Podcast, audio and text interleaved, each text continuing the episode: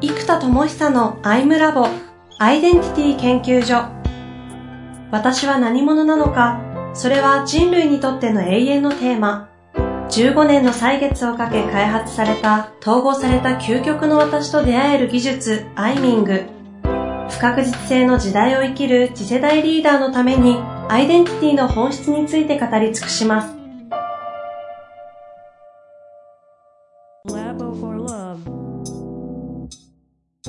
こんにちは、遠藤和樹です。生田智久のアイムラボアイデンティティ研究所。生田さんよろしくお願いいたします。はい。よろしくお願いいたします。さあ、ということで今月3回目の回に行きたいと思いますが、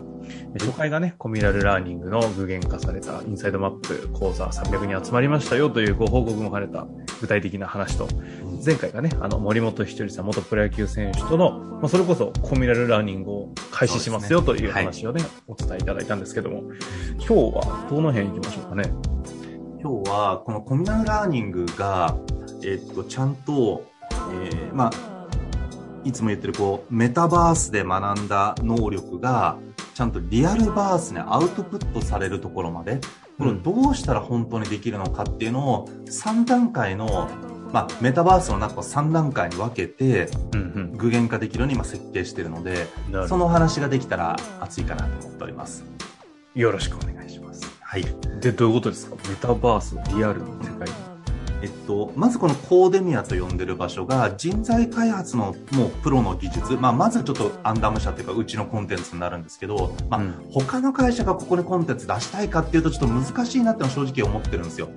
その、もう破格にしちゃってね、その2ヶ月4000とか出しちゃうんで、うん。それ2ヶ月最低20万ぐらい出したいじゃないですか。安いって言っても。でもそれをちょっと僕みたいな価格でみんな出しませんかっていうのは、何億の売り上げ吹き飛ばしてやんなきゃいけないんで、ちょっと多分乗ってくんないと思うんですよね。そうですね。う。ん、だから一応、コーデミアはアンダム社だけじゃないものも乗ってくるイメージなんですけど、まあ、しばらくはもううちだけ。うん。で、プラスコンテンツとしてはオーディオブックを載せられるので、オーディオブックとアンダム社のコンテンツ。まあ、これを、まあ、学んで仕入れて提供できますよと。で、ここでまず技術をちゃんと学ぶじゃないですか。インサイトマップファシリテーター講座を、例えばもうシンプルに11月、12月学びますと。うんで、12月の最終回は、えっと、このコーデミアっていうのが、まあ、アウェイクナーアカデミーなんですね。覚醒させられる人のための学園都市がコーデミア。で、ここから今度ウェイクフルネスパークと呼んでいて、ここ今アイダモンと、アイダモンっていう名前をここで使ったんですけど、うん昔スクール名だったんですけど、うん。うん。このウェイクフルネスパークで、インサイトマップファシリテーター講座はコーデミアのコンセプトなんですけど、えっと、ウェイクフルネスパーク上では、えっと、ジレンマの迷宮、インサイトマップって陰陽の葛藤を統合していくんで。で、ジレンマの迷宮なんで、ジレンマと maze をくっつけると、ジレンメイズっていうアトラクションを作れるじゃないですか。で、そうすると、このウェイクフルネスパークではジレンメイズというアトラクションがあって、これあのディズニーのお姉さんとかお兄さんがなんかファシリテーションしてくれるじゃないですか。あの、うん。うん。どっか行くと。あんな感じで、インサイトマップファシリテーターの人たちが、じゃあ今週のテーマはダイエットみたいな。ダイエット、運動するしない。みんな葛藤するよね。これみんなで紐解こうっていうと、でもその葛藤を持ってる人って僕も含めて、多分ね、3000万人ぐらいいるんですよ。うんうん 多分。運動したいけどできないって人。これ5000万人ぐらいいるんじゃないかな。大人の多分2人に1人ぐらいは運動したいけどできない確問題か抱えてますよね。に。はい。ここ、ここだけでも2分の2ですからね。そうそうそうそう。だからね、けてか、大人かなりじゃないかなと思っていて、そうするとそういうライトな葛藤から始めましょうと。そうするとここを、でも、講座じゃ無理じゃないですか。ちゃんと学んでもらわないといけないから。だファシリテーターとかワンオンワンができる人たちがいて、ここでワークショップが開催されまくるんですよ。っていう、ウェイクフルネスパークアイダモンで、えっ、と、提供すると。で、ここは自分の葛藤を解決したい人も入園して入ってくる場所なんですよ。うんうん。でコーデミは人の葛藤を紐解いて統合したいとか、人材開発の支援をしたい人がコーデミアで修行して、そこから、えーウェイクフルネスパークアイダモンで提供していくと。で、ここで学びたい人も集まってきますと。で、そうするとまず、まあ、自分で言うのもなんですけど、一応上場企業の社長さん向けにワンオンワンで通用する技術と理論をたくさん僕作ってきて実践してきてるじゃないですか。うんで、もちろん、大学生とか若者向けにも提供してきてるので、その結構幅があるっていうのは強みなんですよね。うんうんで、これらの技術を使って、えっと、提供しますと。で、学んで理解する場所がコーデミアで、実践経験。これやっぱりね、最低1000時間ぐらいやらないとね、プロとしてはなかなか難しいんですよ。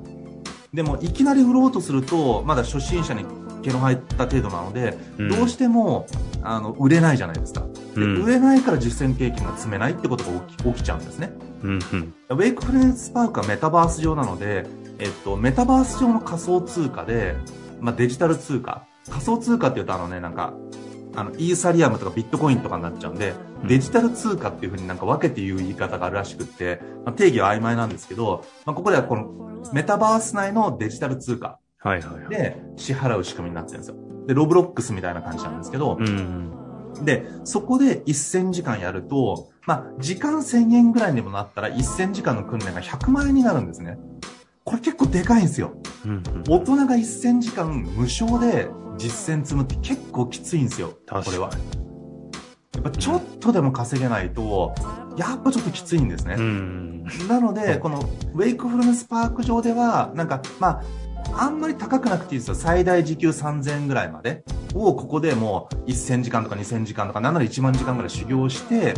で、ここで第1段階がコーデミアで学び、えっと、第2段階がウェイクフルネスパークで実践経験を積む。うんで、1000時間以上やってもらう。で、段階第3段階が、今度 HR に特化した、これエグゼシティって呼んでるんですけど、あの、リアライズシティですね。メタバースの。もうリアライズです。現実化をしていくシティなんですけど、うんで、このエグゼシティでは、もう実際企業からの、例えば、えっと、採用案件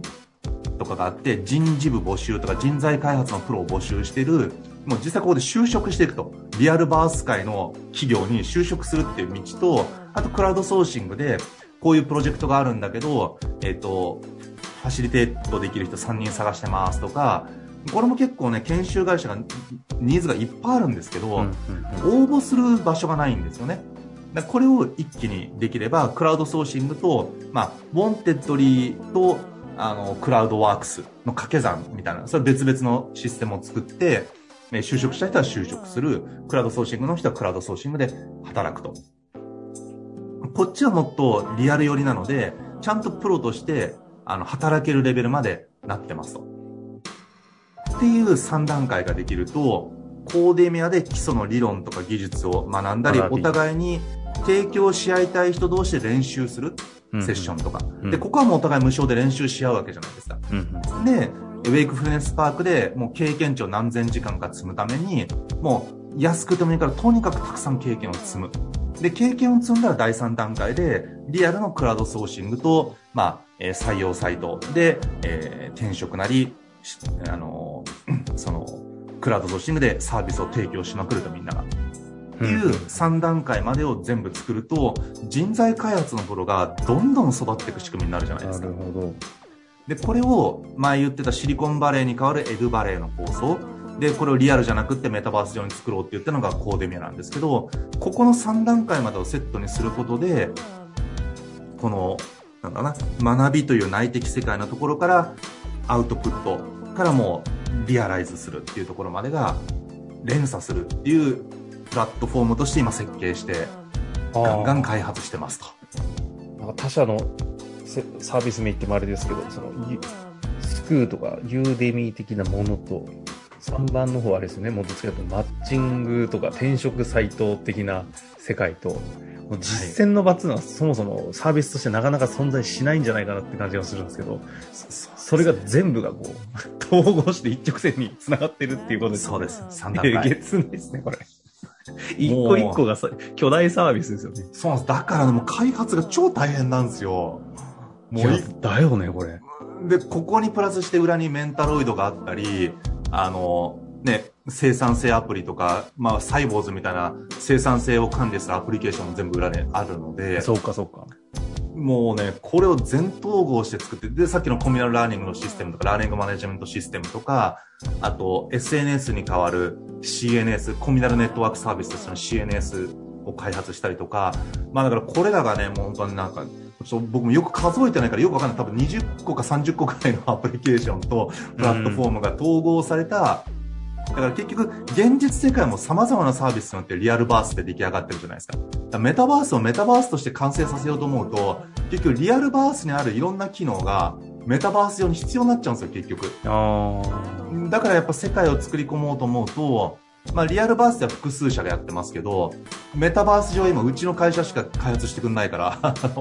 もう自社で全部、その必要な、その世界を保つために必要な会社というかシステムをたくさん作んなきゃいけない状態なんですよあ。なる。ほど。うん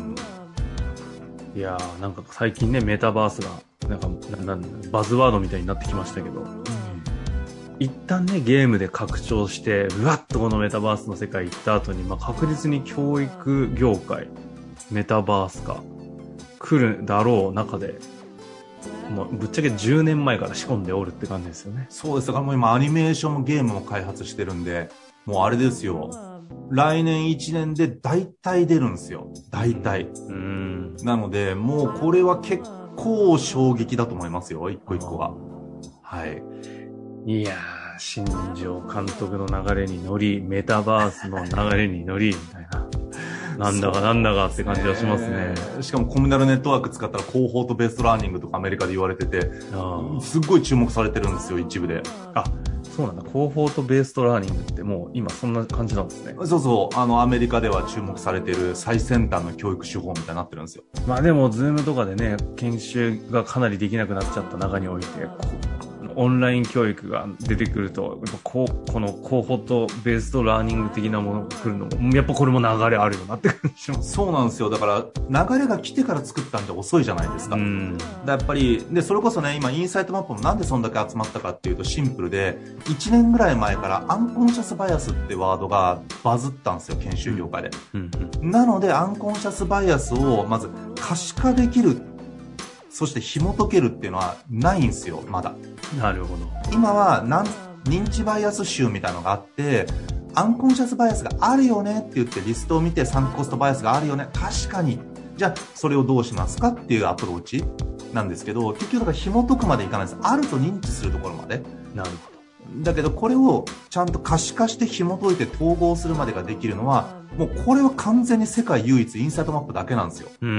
ん。なので、300人も集まったのは、実はそういう流れがあるんですよ。その流れがあるけど、やっぱそこにアンコンシャスバイアスという概念がありながらも、そこに対して解決策としてあるよって言ったものが、ちゃんと人が集まるぐらい、